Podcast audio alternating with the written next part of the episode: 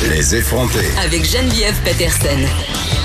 Les vrais enjeux, les vraies questions. Vous écoutez Les effronter. Revenons sur cette fameuse série Goop Lab qui sera diffusée très prochainement sur la plateforme Netflix et qui met en vedette la célébrissime Gwyneth Paltrow. Cette série qui entraîne une levée de boucliers dans la communauté médicale et scientifique. On craint, et je crois que c'est à juste titre, que cette série véhicule de fausses informations en santé et plusieurs personnes demandent à ce que Netflix la retire complètement de sa programmation, ne la diffuse pas. Je pense pas qu'ils vont le faire. Hein?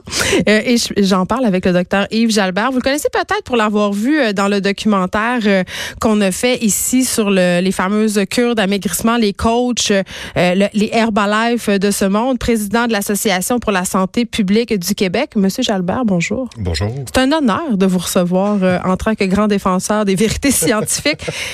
OK. Vous, là, quand là, vous avez suivi cette histoire-là de Vous avez écouté la bande-annonce, parce que là, on l'a pas vu, hein, la série, On l'a pas bien vu. dire. Qu'on a, c'est une bande-annonce qui dure à peu près une minute 20. Là. Une bande-annonce remplie de belles personnes. Oui, c'est ça. Des belles personnes qui n'ont pas l'air d'avoir de problème de santé. Mais est-ce que est-ce que ça vous inquiète, vous, euh, en tant que président de l'Association pour la santé publique du Québec, des séries comme ça? Parce que c'est de plus en plus populaire, ce genre de contenu. Oui, c'est de plus en plus populaire et le problème, c'est que on est bombardé par de la désinformation sur la santé. Et on utilise ce genre de médium-là pour passer des messages, puis c'est des messages qui sont faux. C'est des apparences trompeuses. Je veux dire, on, on fait croire aux gens qui ont des problèmes de santé ou qui ont des... Ou s'ils n'ont pas des problèmes de santé, on va en créer des problèmes de santé. On va instrumentaliser la... Donnez-nous des santé. exemples. Ben, je veux dire, on va euh, dire aux gens que euh, y a des, vous avez des esprits euh, négatifs autour de vous, et là, on va vous euh, proposer. OK, un- c'est- très produit. ésotérique, Oui, c'est très ésotérique. C'est pas basé sur de la science. C'est vraiment ce qu'on appelle la pseudo-science. C'est basé sur des croyances. C'est basé sur des, des rituels, sur du folklore, sur des, des, des, des mythes religieux. Donc, c'est des trucs comme ça. C'est qu'on va chercher des, des, des aspects qui sont pas scientifiques. Il y a aucune base scientifique en arrière de tout ça. Oui, puis un des trucs qui est très populaire, euh, en fait, qui a été largement médiatisé par rapport à, Gwyneth Paltrow et son site Go par rapport à certains produits qui sont vendus sur ce site-là, c'est le fameux œuf de Uni.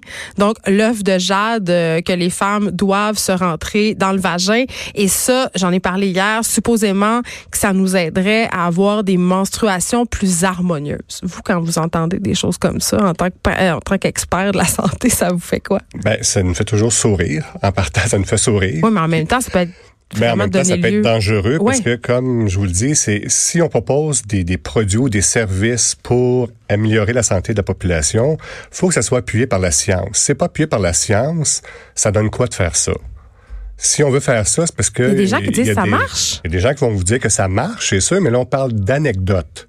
Et là, c'est ça qui, c'est là où la science rentre en jeu. C'est-à-dire que nous, on, on travaille pas avec des anecdotes. On travaille, nous, avec des données scientifiques. Et quand on travaille sur la, quand on fait de la, de la recherche, on travaille avec un échantillon de grande taille. On travaille pas avec des anecdotes ou des témoignages ou des opinions de une ou deux personnes. On va chercher, nous, des informations auprès d'une grande population pour pouvoir générer des données et pouvoir les analyser et arriver à dire, ben oui, effectivement, il peut y avoir un lien d'association ou il peut y avoir un lien de causalité, mais eux, dans leur façon de fonctionner, ils sont jamais capables de faire ça. Ils n'en font pas de recherche. Ils sont contre la recherche. Docteur Jalbert, il y a quand même des études qui nous disent que les gens, justement, ont plus tendance à, à croire, à être touchés et à valider euh, des informations quand on les fait passer euh, par le biais, par exemple, de témoignages très touchants. Là, on parlait d'anecdotes tantôt ou d'émissions de ce type-là, plutôt que les études scientifiques. C'est quand même, c'est quand même quelque chose, là. Oui, mais souvent, on va utiliser aussi des, des personnalités des vedettes pour passer ces messages-là. Donc, on va aller chercher des gens qui ont une certaine notoriété dans la population, que les gens connaissent et Donc, on leur fait confiance. On leur fait confiance, mais un expert va arriver pour parler, comme moi, je vais arriver pour parler, mais les gens me connaissent pas tant que ça. Puis si j'ai une opinion qui est différente de ce que eux ont entendu, sur- sur- surtout sur les réseaux sociaux, mais là, ça va les déranger. Là. C'est comme... Un des arguments que, que les personnes qui officient, si on veut, dans le domaine des pseudosciences utilisent souvent, c'est cette espèce un peu de théorie du complot selon laquelle le corps médical est pas au courant ou est soumis à des lobbies Oui, qui les ça, empêchent de, de valider et de dire que ça marche. Tu on sais, va la- dire la- que la science ou la, ou la médecine cache des choses. C'est ça, ou- ouais. ou- C'est ça. On, on- joue beaucoup là-dessus. Mais ça fonctionne. Mais ça fonctionne, c'est sûr. Il y a des gens qui vont croire à ça, mais il faut comprendre aussi que dans la population, le, le- le grand public n'a pas une littératie scientifique très élevée. C'est-à-dire que ces gens-là n'ont pas une formation en sciences. Non, mais même moi, là, Ouais. moi qui est une fille éduquée, qui lit beaucoup, si je regarde la télévision ou si je lis dans un journal des choses, dans ma tête, c'est vrai. Parce Ouais. que ça passe par un média traditionnel. Donc, on peut pas en vouloir aux gens d'avoir de la misère à faire la part des choses rendues là. Ouais, mais nous, ce qu'on dit, c'est parce qu'en recherche, notre prémisse, nous, c'est le doute. On doute toujours. Fait en partant, euh, au moment où je lis quelque chose, soit un article scientifique, euh, un documentaire que je vais regarder, ou je vais lire un article dans le journal, je dois douter. Et je dois regarder c'est qui qui, qui me donne cette information-là? Qui me donne l'information? Est-ce qu'il est crédible? Est-ce que cette personne est crédible? Elle est affiliée à qui? Il faut voir aussi... Gwyneth est affiliée à son compte de banque, là, on Ben, va se c'est le ça, dire. mais elle n'est pas affiliée, elle n'a pas une formation euh, universitaire dans un domaine scientifique ou dans un domaine médical pour pouvoir prôner ce qu'elle fait. Donc, elle n'a pas cette crédibilité-là. Elle n'est pas affiliée non plus avec une institution reconnue en sciences. Mais là, il faut voir après ça, les experts qui sont autour de elle, c'est qui ces experts-là? Ben, en tout cas, ils sont poursuivis, certains de ces experts-là, Ben, ça. parce que le site Goop fait face à des poursuites, notamment pour l'œuvre de Jade, mais ils vendent aussi un produit. Moi, ça m'a jeté à terre. Tu sais, vous venez de me dire, moi, quand je regarde quelque chose, mon premier, mon premier réflexe, c'est le doute. On dirait que le premier réflexe des gens en général, c'est de croire. Ouais. Et euh, Gwyneth Paltrow vend sur son site Goop un, un produit qui s'appelle Vampire Repellent. OK? C'est un spray qui se vend 45 et c'est pour repousser les vampires psychiques. Je veux dire, come on. Ben, qui c'est croit ça? Qui croit ça? Puis, mais plein de gens! Il y a plein de gens qui vont y croire, il y a plein de gens qui vont adhérer à ça. Il y a des, parce que je veux dire, Gwyneth Paltrow, c'est quand même, elle est quand même connue. C'est une actrice! C'est une actrice, elle est belle, elle est jeune. Ah, ah, ah, elle est belle. C'est ça, mais c'est Elles ça. sont tous belles. hein? Elles sont tous belles. On va chercher des, les, les gens qu'on va utiliser, c'est des gens qui ont des belles personnalités, c'est des belles personnes. Mais tu une personne moche avec le même discours, je suis pas sûr que les gens vont adhérer facilement. On la traiterait de charlatan, vous pensez? Sûrement. OK. Là, euh, bon, il y a une levée de boucliers dans le monde scientifique. Il y a des gens aussi dans le grand public qui trouvent que ça n'a pas de bon sens que Netflix diffuse GoPlab. Puis moi, moi, la première, euh, pour la simple et bonne raison, et c'est très terre à là, euh, Goop fait face à des poursuites en ce moment. Ils sont accusés, en- notamment certains experts qui interviennent régulièrement sur le site de pratique illégale de la médecine. Dans quelle, dans quelle mesure, selon vous, c'est la responsabilité du diffuseur de de ne pas diffuser ce type de contenu-là qui peut être dangereux. Vous l'avez dit tantôt, là, euh, il y a des thérapies proposées là-dedans qui sont n'importe quoi. Il y a des gens qui sont vraiment en détresse qui vont regarder ça puis qui vont dire, ah, moi, essayé ça, moi, la thérapie par tel chakra. Mais selon moi, les, les- ces, ces, euh, ces grands diffuseurs-là doivent avoir un code de déontologie. Et de se poser la question, si moi je diffuse ça au grand public, est-ce que ça peut avoir un impact négatif sur la santé de la population? Puis quand je parle de santé, ça peut être autant euh, psychologique que physique. Donc, il faudrait que ces gens-là aient au moins cette conscience-là sociale, sociétale, de savoir que ça peut avoir un danger dans la population. Il faut comprendre que moi, ce que j'ai, pu voir là, dans le 1 minute 20 secondes, ben, ça me en tout cas, j'ai pas vu les six épisodes, mais j'imagine, on, on pense que ça ressemble plus à de l'infopublicité déguisée sous, sous forme de documentaire. C'est-à-dire qu'elle est là pour faire la promotion de ses services et de ses produits. Oui, parce que tout ça, c'est un immense véhicule publicitaire euh, pour justement nous amener sur le site, acheter euh, livres, thérapie, Ben, c'est cours. c'est- cher, là. Oui, oui, c'est pas donné, là. Puis c'est, euh, c'est- je veux dire, elle vise une clientèle particulière. Qui est, Les selon femmes, vous? Ah, femmes âgées entre 18 et 34 ans et qui veulent avoir, qui veulent avoir un, un certain standing puis avoir accès à un certain luxe. fait que les femmes seraient plus enclines, selon vous, à acheter ce type de discours-là que les hommes? C'est difficile à dire. C'est parce qu'on n'a pas le pendant chez les hommes.